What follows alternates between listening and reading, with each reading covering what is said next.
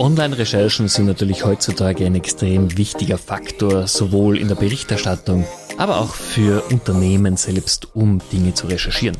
Und dabei gibt es den Begriff OSINT, Open Source Intelligence. Klingt jetzt wahnsinnig sperrig, erklärt aber nur, wie Informationen online recherchiert werden können, welche Qualitätsmaßstäbe, welche Quellen ich nutzen darf und wie das Ganze vonstatten geht. Dazu habe ich mir einen absoluten Experten heute in unsere Podcast-Folge geholt und ich wünsche euch viel Spaß beim Reinhören. Ich bin sicher, ihr könnt euch für euren Alltag, sowohl als Unternehmen oder Privatperson, einiges daraus mitnehmen. Willkommen im Amazing People Podcast hier triffst du auf Vorbilder, Vordenker und Macher im Gespräch mit Stefan Grad. Samuel, herzlich willkommen hier bei mir im Podcast. Freut mich, dass du dir Zeit genommen hast. Ja, vielen Dank für die Einladung. Hat mich sehr gefreut, dass ich hier sein darf. Sehr, sehr gerne. Bevor wir zu einer kurzen Vorstellungsrunde kommen, würde ich gleich mal das Thema des heutigen Podcasts natürlich aufnehmen und das ist OSINT, Open Source Intelligence. Und ich würde gleich gern eine provokante Frage zu Beginn bringen. Wie unterscheidet sich denn OSINT von Stalking? Das ist eine sehr gute Frage. Tatsächlich unterscheidet sich in erster Linie in der Intention. Also was ist meine Motivation, warum ich Informationen aus öffentlich zugänglichen Quellen beschaffe. Und der Stalker, der versucht natürlich ganz viel über sein Opfer herauszufinden und nutzt dieses Wissen dann, um der Person zu schaden, um ihr nachzustellen, um Bestellungen durchzuführen oder sonstiges. Der gute Osinter, der nutzt diese Information, um einen Bericht zu erstellen, um Kriminelle zu überführen, Beweise zu sichern. Also für einen guten Zweck. Und ähm, ich sage auch immer, jede Technologie kann zum Guten oder zum Schlechten eingesetzt werden. Ähm, als Beispiel nehme ich da gerne den Bleistift. Mit dem Bleistift kann ich einen Liebesbrief schreiben, aber ich kann auch ein Erpresserschreiben erstellen. Ähm, die Technologie, der Bleistift ist der gleiche. Es kommt darauf an, wie der Mensch, der diese Technologie einsetzt, sie dann verwendet. Ich glaube, das ist eine wunderbare Erklärung. Und ich habe dich ja eingeladen, weil du in Deutschland einer der Top-Experten im Bereich OSINT bist. Du hast einen äh, Podcast auch zu diesem Thema, den OSINT Geek Podcast und du machst auch Konferenzen. Stell dich doch mal ganz kurz den Zuhörern bitte vor. Wer bist du? Wie bist du dazu gekommen und warum hast du dich auf dieses Thema auch fokussiert? Ja, gerne. Mein Name ist Samuel Lulaga und äh, im Internet war ich eine ganze, äh, ganze Zeit lang nur als OSINT-Geek bekannt und viele kennen mich auch eher unter dem Namen. Das zeigt auch schon so, dass das Thema OSINT, Open Source Intelligence, für mich einen bedeutenden Stellenwert hat. Du hast es angesprochen, ich habe einen Podcast mit Matthias Wilson zusammen, OSINT Studio, und mit ihm gemeinsam veranstalte ich auch eine große Konferenz äh, deutschsprachig zum Thema äh, OSINT, die GOSINT-Con, was die Abkürzung ist für German Open Source Intelligence Conference. Der Name ist natürlich englischsprachig, aber die Inhalte sind komplett auf Deutsch. Ähm, der Gedanke da war tatsächlich damals, wir haben gesehen, international gibt es unzählige Konferenzen, so im Bereich IT-Security, auch Open Source Intelligence und Deutschland hinkt da immer so ein bisschen hinterher, der deutschsprachige Raum. Es gibt ja so diese Karikatur von dem verschlafenen Michel. Ähm, und das trifft leider bei OSINT dann auch schon wieder so ein bisschen zu. Und da haben wir dann den Entschluss gefasst, ähm, wir wollen eine Konferenz auf die Beine stellen. Wir wollen diese deutschsprachige Community, wovon OSINT einfach viel lebt, ähm, ja, so ein bisschen beflügeln, zusammenbringen. Vor allem, weil wir auch wissen, in Behörden, in Unternehmen gibt es Leute, die nutzen OSINT, die wissen vielleicht noch gar nicht, dass das OSINT ist, aber die könnte man zusammenbringen. Die sind auch auf einem sehr guten Niveau. Da gibt es wirklich Koryphäen. Und ich wehre mich immer so ein bisschen gegen den Begriff Experte, weil gerade bei OSINT da gibt es nicht den Experten. Ich habe äh, vielleicht eine etwas exponiertere Position dadurch, was ich mache, aber äh, ich kenne Leute, die machen fantastische Sachen, gerade so im Bereich Geolocation, also den Aufnahmeort von einem Foto herausfinden. Ich kenne Leute, die haben, denen gibst du ein Foto von einer grünen Wiese und die sagen dir, wo das aufgenommen wurde, wann das aufgenommen wurde und wahrscheinlich auch noch, wer hinter der Kamera steht. Ähm, also ist schon sehr beeindruckend, was man damit machen kann. Ja, ansonsten ähm, zu meinem Hintergrund vielleicht so ein bisschen. Ich äh, bin studierter Kriminalbeamter, das heißt, ich war mal bei der Polizei. Da habe ich auch so dieses Handwerkszeug äh, ein bisschen gelernt, bin dann so auf dieses Thema Internetermittlungen, ähm, öffentliche Quellen, Social Media war ein großes Thema oder ist immer noch ein großes Thema natürlich ähm, und da dann so in dieses ganze Themenfeld reingerutscht, habe dann auch festgestellt, okay, so digitale Ermittlungen, ähm, digitale Forensik, das ist ein Thema für mich und äh, habe mich dann in dem Bereich weiterentwickelt. Du bist eben auch schon sehr, sehr lange mit dabei. Mein erster Berührungspunkt mit dem ganzen Thema war im Jahr 2010, als wir damals für ein, ein Payment Startup in, in Österreich eine Social Scoring Plattform aufgebaut haben, um einfach äh, Risikoauswertungen aus sozialen Plattformen zu ziehen. Ähm, seit damals bin ich so in Berührung mit diesem ganzen Thema OSINT. Wir haben es sehr stark genutzt, auch immer wieder, um Informationen über Mitbewerber oder ähnliches herauszuholen. Ich merke aber seit ungefähr zwei Jahren wird das Thema in meiner Bubble immer wichtiger, immer größer, immer präsenter. Und auch spätestens seit dem Ukraine-Konflikt ist es einfach omnipräsent, wie du auch gesagt hast, äh, dass auf, aufgrund von Bildern oder Bildmaterialien, Videomaterialien Standorte ermittelt werden und ähnliches. Wie merkst du denn das als jemand, der sehr stark in der Community dabei ist? Kommt immer mehr Licht auf dieses Thema OSINT? Wird es in der breiten Masse immer relevanter? Definitiv. Also du hast angesprochen den Ukraine-Konflikt. Spätestens da war der Punkt erreicht, wo OSINT als Begriff auch flächendeckend in den Massenmedien aufzufinden war. Also es gab auf einmal Berichterstattungen, die sich auf OSINT als Quelle zum einen beziehen, aber zum anderen auch sagen, ähm, das ist OSINT und mittels OSINT haben wir die und die Erkenntnisse. Und das Besondere an dem Ukraine-Krieg ist natürlich, er ist ein sehr transparenter Krieg, weil für jeden, der möchte, gibt es unheimlich viel Material, um sich das, um sich ein Bild der Lage vor Ort zu machen. Und es hat nur wenige Tage oder Wochen gedauert, da gab es die ersten interaktiven Karten, die aus ähm, ja, von Menschen erstellt wurden, bei denen man dann nachvollziehen konnte, wo, wo verläuft die Front, wo wird gerade gekämpft, wo gab es Raketeneinschläge, wo gab es sogar Menschenrechtsverletzungen, was ja dann auch tatsächlich in Verurteilungen des ähm, Menschen, wie, wie heißt der Gerichtshof, ähm, Gerichts Gerichtshof für ja, äh, Menschenrechts, ich weiß, was du meinst, der ja. Internationale Gerichtshof, ja. genau, ähm, sogar dazu geführt hat. Natürlich stellen die auch ihre eigenen Ermittlungen an, aber durch, durch Osen ist da einfach dieser ganze Krieg, dieser Vorhang, dieser Deckmantel gelüftet und jeder kann sich davon ein Bild machen. Ähm, mhm.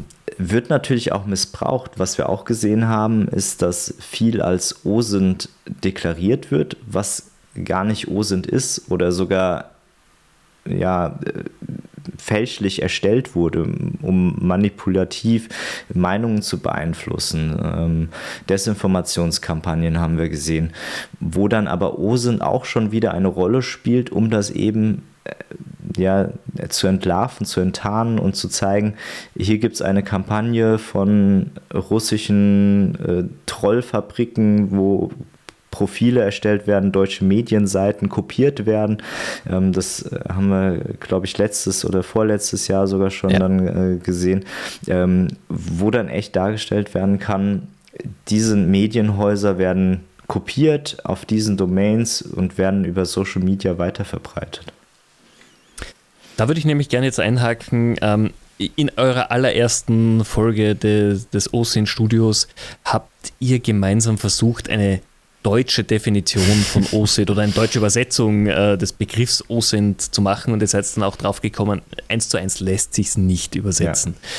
Kannst du OSINT in zwei, drei Sätzen kurz erklären, Zielsetzung, was dahinter steckt und wie man sich es als Laie einfach vorstellen kann? Genau, also man wirft viel mit Anglizismen um sich, das ist einfach der Historie geschuldet und dass uns teilweise auch da die Begriffe noch fehlen.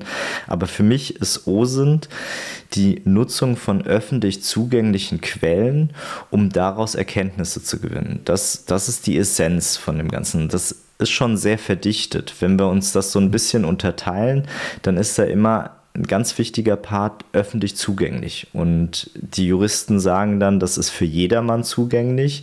Äh, das ist einfach ein Rechtsbegriff, bedeutet aber, dass ähm, unabhängig von der Eigenschaft, die ich als Person habe, ob ich jetzt Angehöriger einer Polizei bin, einer Behörde, bei einem Unternehmen beschäftigt bin oder sonstiges, kann darauf zugreifen. Und das mhm. heißt aber nicht gleichzeitig, dass diese Quelle kostenlos sein muss.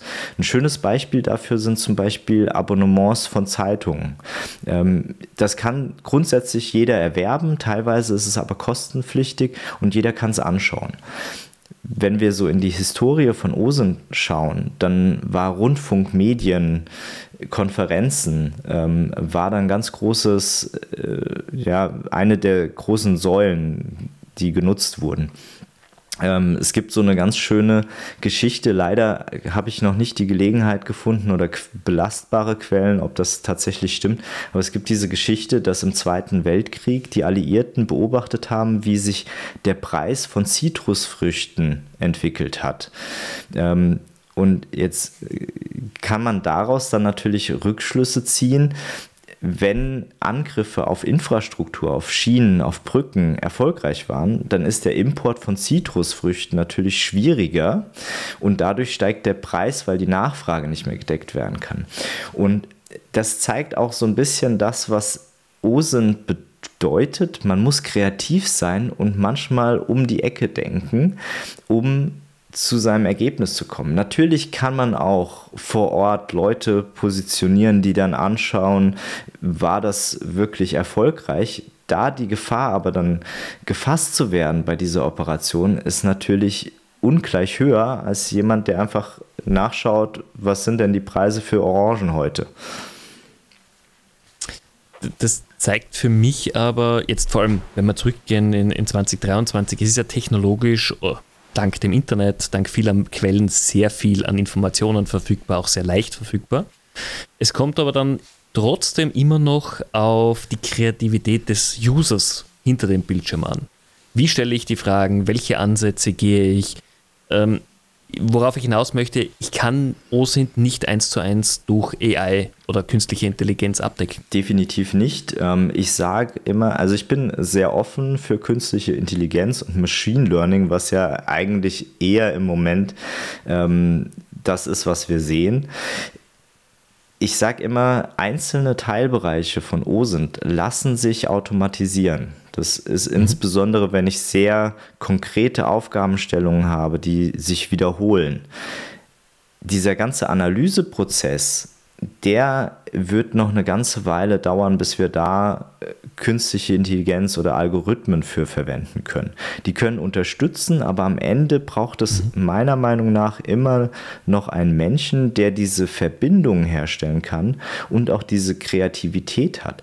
Und manchmal sind es so banale Sachen, dass man auf einem Foto im Hintergrund die Kleidung von einer Person wiedererkennt und dann die Verbindung ähm, herstellt. Natürlich gibt es Algorithmen, die können anhand von Kleidung, Farben filtern und die können einem dann eine Auswahl von Bildern präsentieren, sodass man eine viel größere Menge an Bildmaterial sichten kann.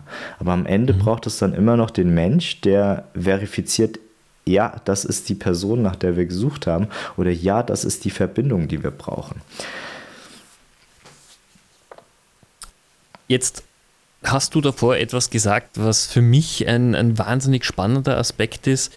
Durch neue Techniken, auch durch AI, wir kennen alle die, die Fähigkeiten, die allein schon äh, Adobe Photoshop neu bietet mit automatisierte Fest Fertigstellung von Bildern, Erweiterung von Bildern, wird ja auch das Thema Datenverifizierung immer wichtiger. Mhm. Kann ich den Daten überhaupt trauen? Darf ich die überhaupt als Basis für meine weiteren Schlussfolgerungen nehmen? Auch das ist ja im OSINT-Bereich in der Zukunft ein relevanter Bereich. Ja, tatsächlich sehe ich da auch die größten Probleme und eins der wichtigsten Anwendungsfälle Verifikation. Ähm, mhm. Große Nachrichtenhäuser sind schon vor langer Zeit dazu übergegangen, dass sie sogenannte Fact-Checker und Verifikationsteams beschäftigen, die eben überprüfen, ist das wirklich so passiert. Und mit den mhm. Entwicklungen besonders im Bereich der generativen Algorithmen, also Deepfake-Technologie, ist es natürlich unheimlich schwierig herauszufinden, ist das wirklich so passiert. Es gibt heutzutage Algorithmen, die erstellen uns Bilder, Audio und Video in einer Qualität, dass es für das menschliche Auge nicht mehr zu unterscheiden ist, ist das echt oder ist das vom Computer generiert. Ähm, wir haben die ersten Meldungen, wo Virtual Kidnappings, also virtuelle Entführungen stattfinden, bei denen dann die Entführten ihre Eltern anrufen und sagen, Mama, Papa, ich äh, wurde entführt, bitte überweis Geld.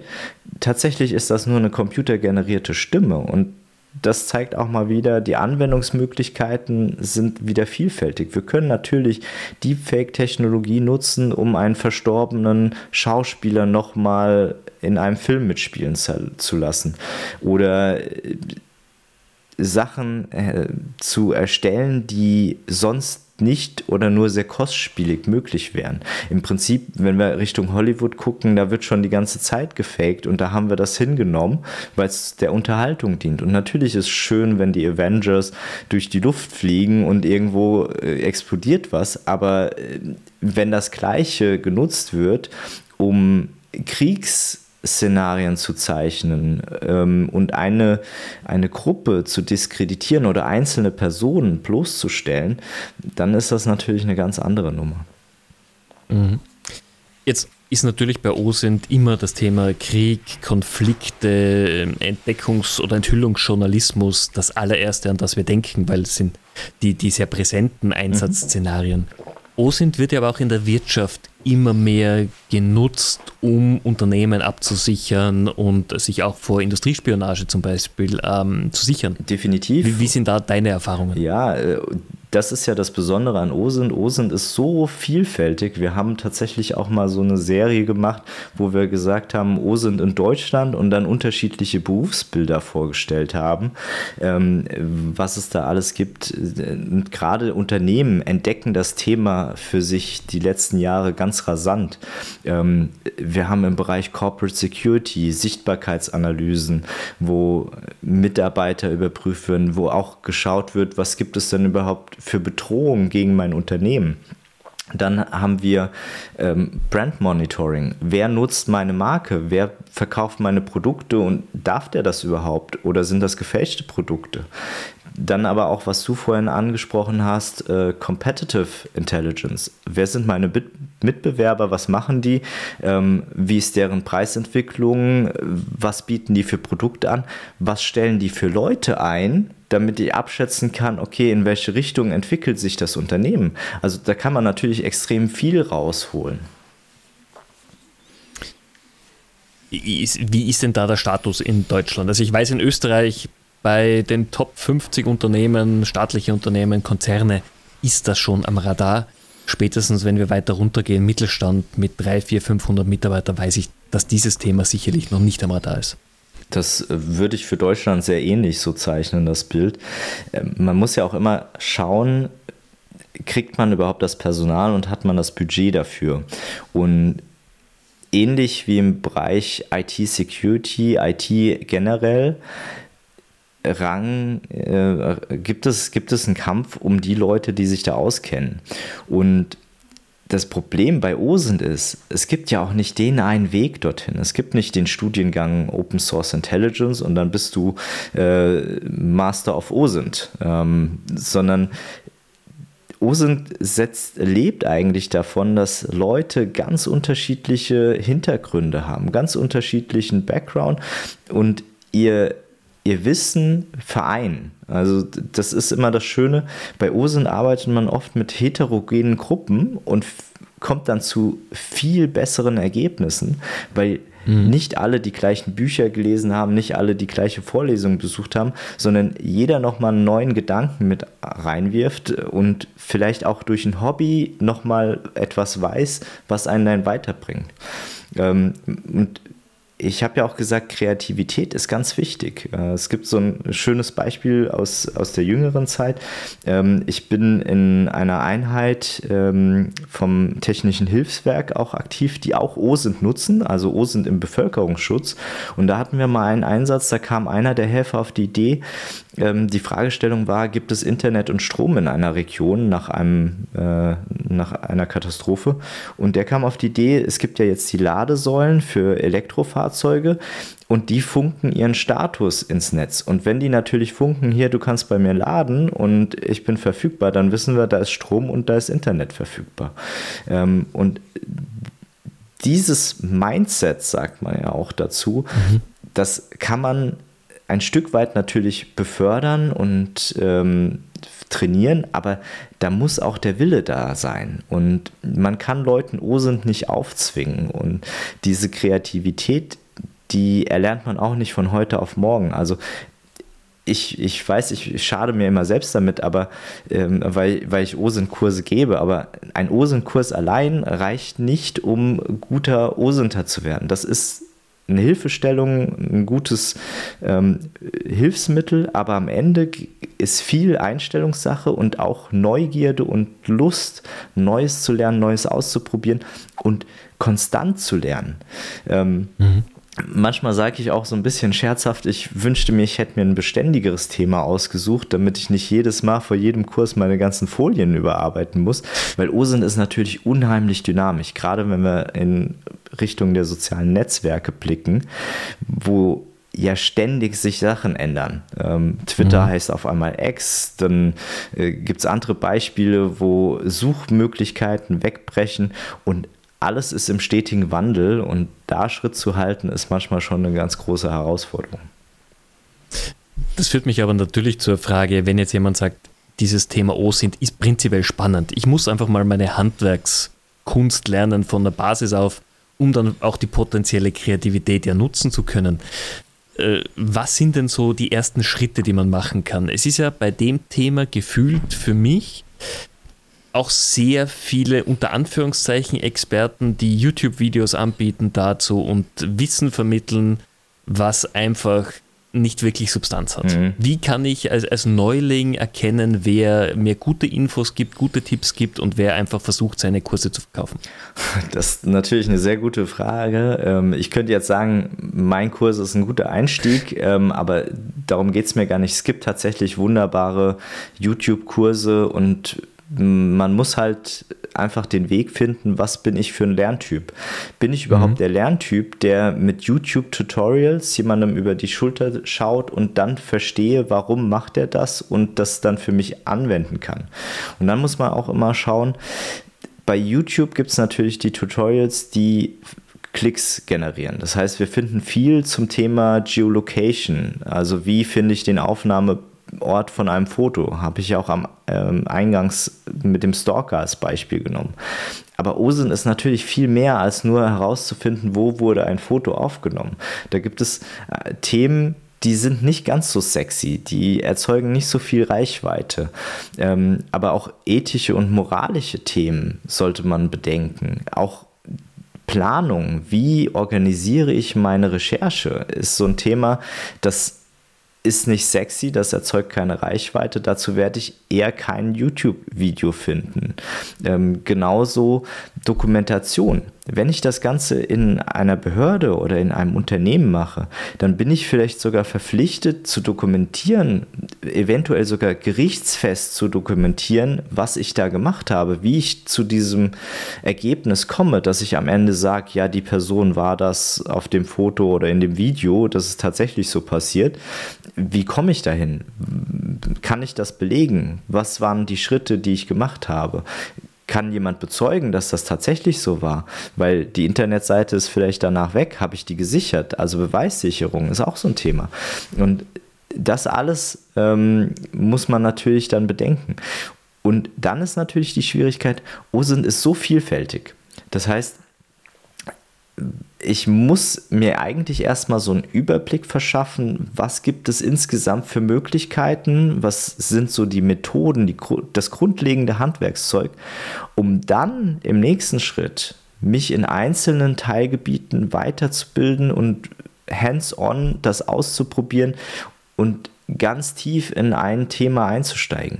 Ähm, ich versuche in meinen Einsteigerkursen gerne die möglichst große Bandbreite zu zeigen, um dann den Leuten zu ermöglichen, sich die Themen, die für ihre tatsächliche Arbeit relevant ist, herauszupicken und da dann eigene Recherchen durchzuführen.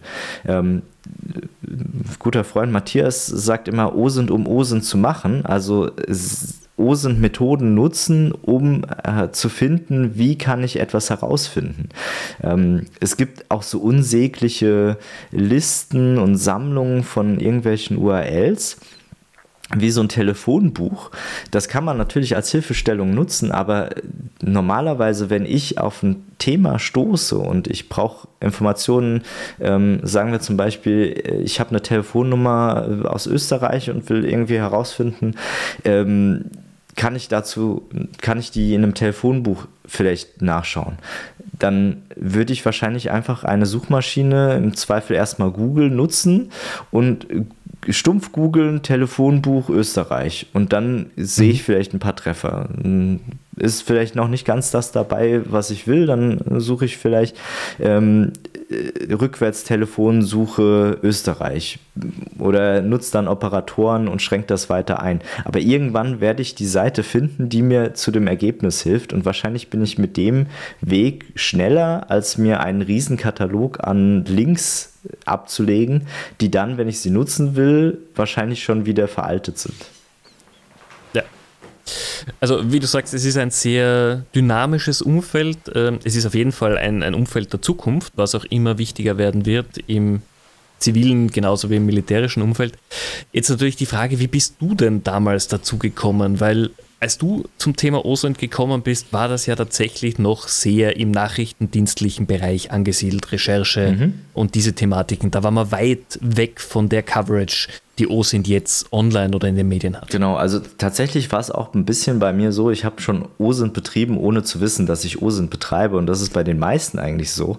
Ich habe halt ähm, schon viel im Internet gemacht. Ich war äh, seit meiner Jugend interessiert äh, an Technik, ähm, habe erste Webseiten erstellt, administriert teilweise auch für andere ähm, mit Content-Management-Systemen was gemacht. Da wussten die ganzen Leute noch nicht, was ist WordPress und Co.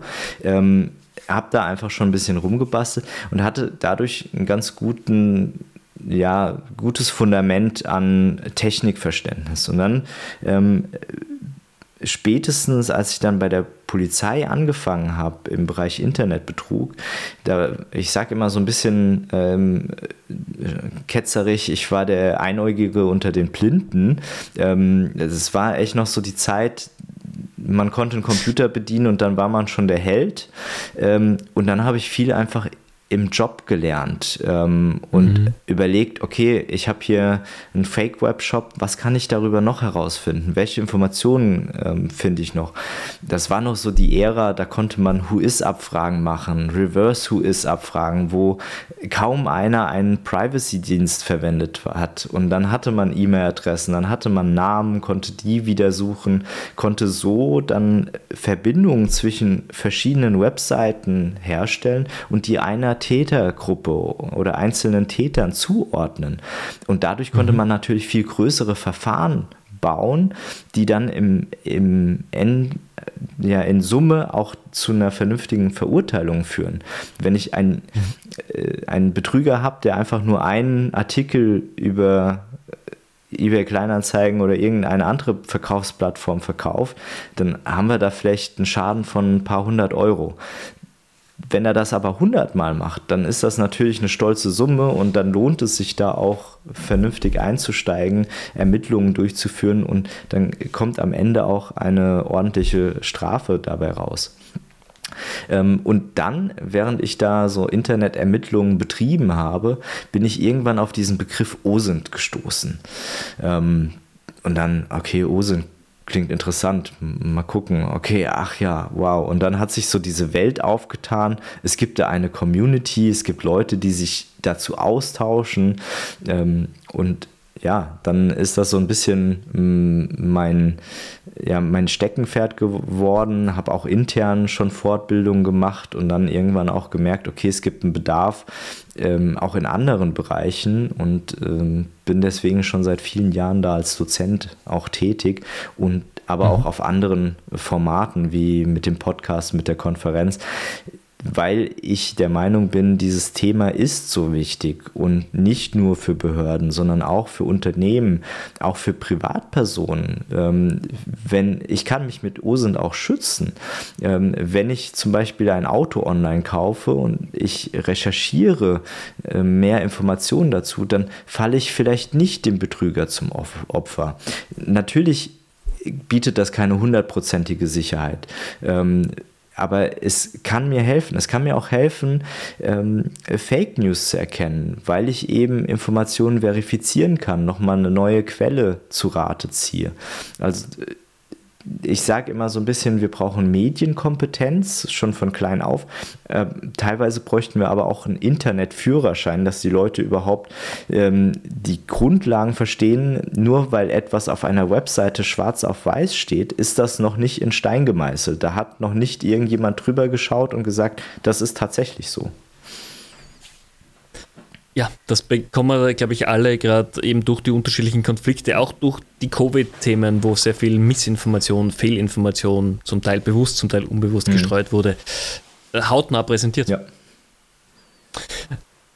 Wir sind schon fast am Ende der Folge angekommen. Ich habe dazu jetzt noch zwei Fragen, die du einfach gerade aufgebracht hast. Ähm, OSINT ist etwas, wo jetzt einmal unsere Generation wir können, wenn wir Internet oder digital affin sind, da recht gut einsteigen.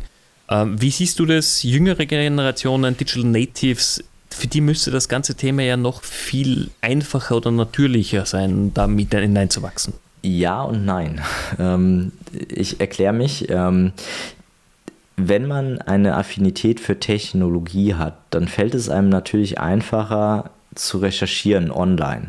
Mhm. Aber OSINT ist ja nicht nur online und man muss auch kein ITler sein per se, um gut in OSINT zu sein, sondern es gibt auch Leute, die äh, können den Computer gerade so ein- und ausschalten und wissen aber, was sie suchen und finden das dann auch. Ähm, und bei den Digital Natives, ja, denen fällt es sehr einfach, Informationen sehr schnell zu verarbeiten. In Social Media sind die deutlich fitter als die meisten ähm, älteren Generationen, denen es einfach schwerfällt, die vielleicht die Plattform auch gar nicht kennen oder auch Hemmschwelle haben, dort drauf zu gehen. Ähm, erst kürzlich einen Podcast gehört, da haben die von TikTok erzählt und so. Man hat gemerkt, das haben sie dann auch gesagt, dass sie selbst noch nie auf TikTok waren, aber dann von etwas sprechen, was sie selbst nicht kennen. Und das finde ich dann immer ein bisschen schwierig und auch schade, weil sich da mal einen Account zu erstellen, kann ja auch mit einer Wegwerf-E-Mail-Adresse oder sonstigem sein um sich mal das aus erster Hand anzuschauen, ähm, finde ich ganz wichtig. Da haben die Digital Natives auf alle Fälle einen Vorteil. Wo sie einen Nachteil haben, ist, sie sind nicht so wie du und ich mit dem Internet mitgewachsen, mit den Technologien mit, mitgewachsen. Ähm, das Internet gibt es natürlich schon eine ganze Weile. Entstehungsgeschichte davon ist ja auch ganz interessant, aber als das tatsächlich so in die Masse kam, da da haben wir angefangen, äh, ich zum Beispiel Webseiten zu erstellen. Ich habe erste Gehversuche gemacht, da gab es noch kein Social Media, aber ich hatte Berührungspunkte damit. Und das Internet ist jetzt auf einem ganz anderen Niveau und das wird sich auch weiterentwickeln, mhm. aber wir sind diese Entstehung zumindest ein Stück weit mitgegangen. Leute, die jetzt kommen, die nutzen Apps, die wissen vielleicht gar nicht mehr, was passiert da hinten dran, was ist ein Server. Ähm, es wird ja auch immer abstrakter und komplizierter. Ich ver vergleiche das immer so ein bisschen mit den ähm, Allgemeingelehrten, die früher die ganze Welt verstanden haben und irgendwann wurde die Welt aber zu kompliziert. Und so ähnlich ist es mit Computern und dem Internet auch. Früher konnte man Computer, Hardware, Software, alles verstehen. Teilweise gab es Leute, die haben das selbst zusammengebaut, selbst programmiert, dann auf Kommandozeilenebene da Befehle in den Computer gehackt. Und mittlerweile ist jeder dieser Bereiche so hoch komplex geworden, dass es Leute gibt, die sich nur um Hardware kümmern. Es gibt Leute, die sich nur um Software kümmern und da sogar Unterteilung, verschiedene Programmiersprachen, verschiedene Anwendungsgebiete. Das heißt, dieses ganze Thema ist unheimlich komplex geworden und dadurch mhm. natürlich auch schwer zu durchsteigen.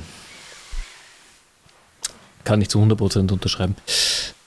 Wenn wir, wir sind jetzt Mitte des Jahres, wir sind eigentlich schon im August. Äh, was ist denn bei dir für dieses Jahr jetzt noch äh, am Plan? Eure Konferenz natürlich. Was sind sonst noch Themen, auf die du dich bis Ende des Jahres freust?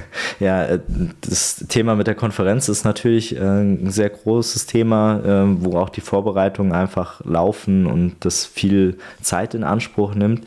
Ähm, ansonsten bin ich gerade dran, ein Online- Training fertigzustellen. Ähm, einmal englischsprachig zusammen mit Christina Lecati ähm, und zum anderen aber deutschsprachig auch als äh, OSINT Geek, ähm, wobei das Ganze dann unter dem äh, Titel OSINT Schule laufen wird. Äh, da bin ich jetzt in mhm. den finalen Zügen und sobald das dann endlich online geht, ähm, mache ich auch drei Kreuze. Äh, du weißt ja, wie viel Arbeit sowas manchmal bedeutet und gerade wenn man dann da viel Energie und Herzblut reinsteckt, dann äh, kostet das natürlich Kraft. Absolut. Äh, normalerweise mache ich dann noch einen Aufruf, äh, wenn es für die Konferenz noch Tickets gibt, soll man sich buchen. Ich habe aber gesehen, sie ist sehr gut gebucht, beziehungsweise schon ausverkauft, was ich so auf der noch Website gesehen habe. Also, also, ein paar Tickets gibt es noch. Ähm, ich weiß nicht, wann jetzt der Podcast hier online geht, ähm, aber die Konferenz ist am 20. November ähm, in Frankfurt am Main gerne noch buchen, wenn es noch Tickets gibt. Ähm, wir werden den Link auf jeden Fall in den Shownotes packen. Du wirst sehr bald mit dieser Folge live gehen. Perfekt. Dementsprechend, äh, wenn jemand noch äh, Interesse hat, ich gehöre definitiv dazu, dann schaue ich nochmal auf die Seite und werde mich da mal gleich einbuchen. Super. Ja, vielen Dank für die Einladung. Hat mir sehr viel Spaß gemacht. Ebenfalls vielen herzlichen Dank. Ich glaube, du hast ein sehr komplexes und spannendes Thema für jeden der Zuhörer einfach und verständlich erklärt. Wer hier einen Deep Dive machen möchte, wir werden sowohl den Link zur Conference als auch zu deinem Podcast natürlich hier verlinken in den Show Notes. Und ich glaube, es zahlt sich aus, sich mal zumindest die Basisthemen anzuhören. Und äh, Samuel vermittelt es einfach wirklich sehr gut und sehr verständlich. Vielen herzlichen Dank für deine ich Zeit. Ich danke dir. Mach's gut. Ciao. Tschüss. Meine Lieben, das war's auch schon wieder mit unserem Amazing People Podcast für heute. Wir hoffen, ihr habt genauso viel Spaß beim Zuhören gehabt wie wir beim Aufnehmen. Wenn ihr Fragen zu den einzelnen Folgen habt oder gerne Teil des Amazing People Podcasts werden wollt, ganz egal, ob als Teilnehmer oder als Sponsor, meldet euch jederzeit gerne bei uns unter podcast at amazing-ecommerce.com. Und natürlich, wenn euch unser Format gefällt, abonniert den Amazing People Podcast bitte in eurem Streaming-Dienst des Vertrauens und empfiehlt ihn auch gerne an Freunde und Bekannte weiter. Damit können wir unsere Audience weiter aufbauen. Und in diesem Sinne freue ich mich auf euch in der nächsten Woche. Euer Stefan.